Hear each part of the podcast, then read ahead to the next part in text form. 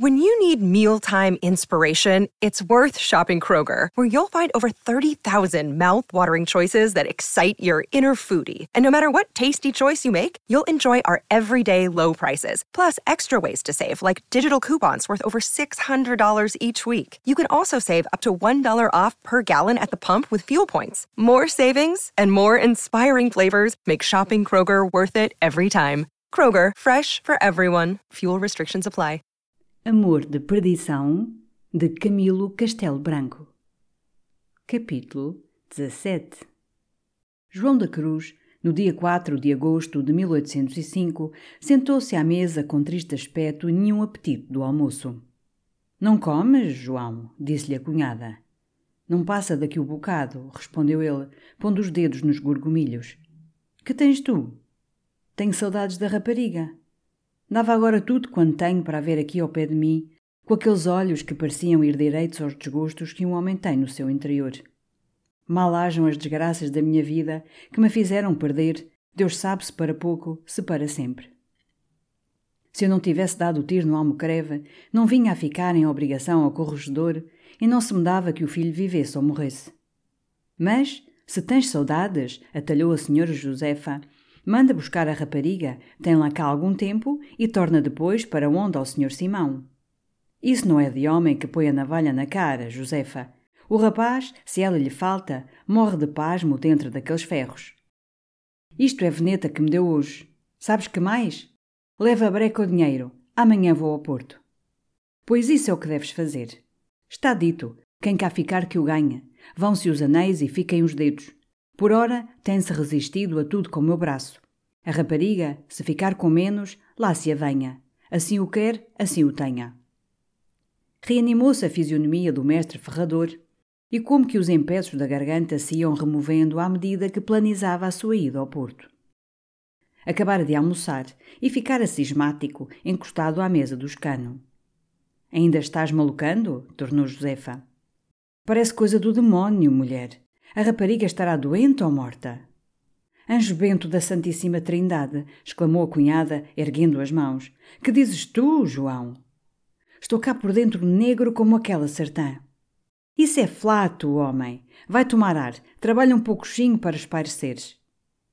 João da Cruz passou ao coberto onde tinha o armário da ferragem e a bigorna e começou a atarracar cravos.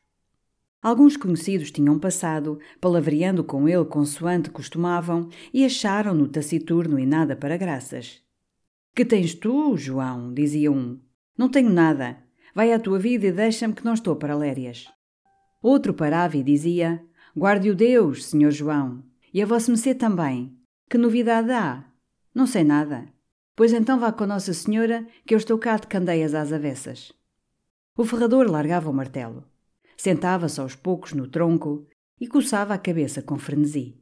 Depois recomeçava novamente, e tão aliado o fazia que estragava o cravo ou martelava os dedos. Isto é coisa do diabo! exclamou ele, e foi à cozinha procurar a pichorra, que emborcou como qualquer elegante de paixões etéreas se aturde com absinto.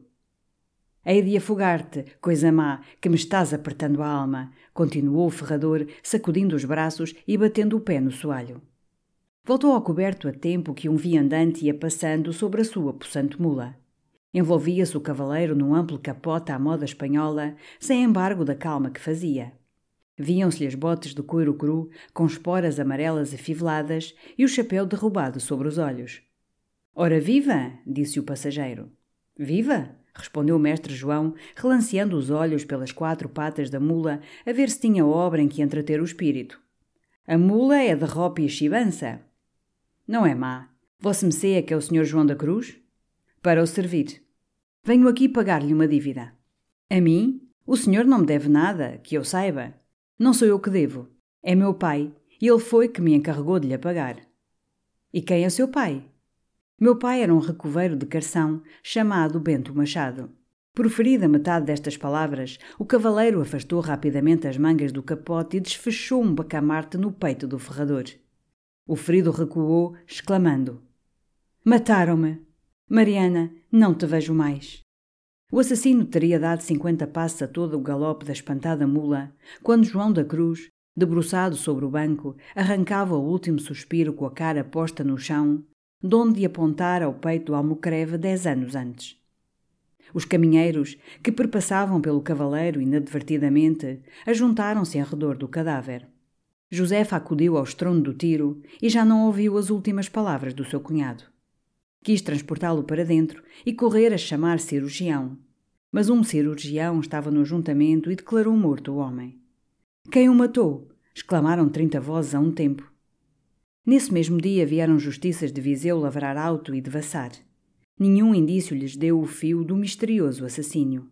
O escrivão dos órfãos inventariou os objetos encontrados e fechou as portas quando os sinos corriam o derradeiro dobro ao cair da lousa sobre João da Cruz. Deus terá descontado nos instintos sanguinários do teu temperamento a nobreza da tua alma.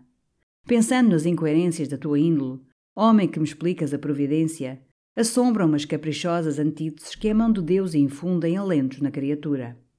Dorme o teu sono infinito, se nenhum outro tribunal te cita a responder pelas vidas que tiraste e pelo que fizeste da tua. Mas, se à estância de castigo e de misericórdia, as lágrimas de tua filha terão sido, na presença do Juiz Supremo, os teus merecimentos.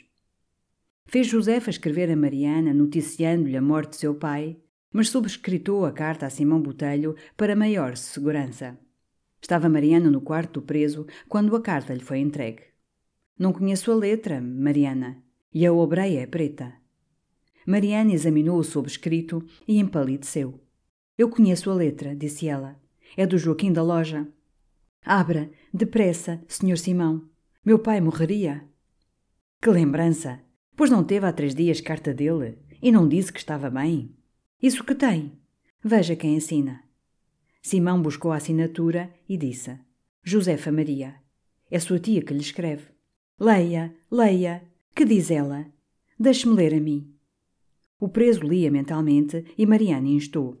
Leia alto, por quem é, Senhor Simão? Estou a tremer. E Vossa Senhoria descora. Que é, meu Deus? Simão deixou cair a carta e sentou-se prostrado de ânimo. Mariana correu a levantar a carta e ele, tomando-lhe a mão, murmurou: Pobre amigo, choremo-lo ambos. Choremo-lo, Mariana, que o amávamos como filhos. Pois morreu? bradou ela. Morreu. Mataram-no. A moça expediu um grito estrídulo e foi com o rosto contra os ferros das grades. Simão inclinou-a para o seio e disse-lhe com muita ternura e veemência: Mariana, lembre-se que é o meu amparo. Lembre-se de que as últimas palavras de seu pai deviam ser recomendar-lhe o desgraçado que recebe das suas mãos benfeitoras o pão da vida. Mariana, minha querida irmã, vença a dor que pode matá-la e vença-a por amor de mim. Ouve-me, amiga da minha alma. Mariana exclamou. Deixe-me chorar, por caridade. Ai, meu Deus, se eu torno a endoidecer. Que seria de mim? atalhou Simão. A quem deixaria Mariana o seu nobre coração para me suavizar este martírio? Quem me levaria ao desterro uma palavra amiga que me animasse a crer em Deus? Não há de enlouquecer, Mariana, porque eu sei que me estima, que me ama e que afrontará com coragem a maior desgraça que ainda pode sugerir-me o inferno. Chore, minha irmã, chore, mas veja-me através das suas lágrimas.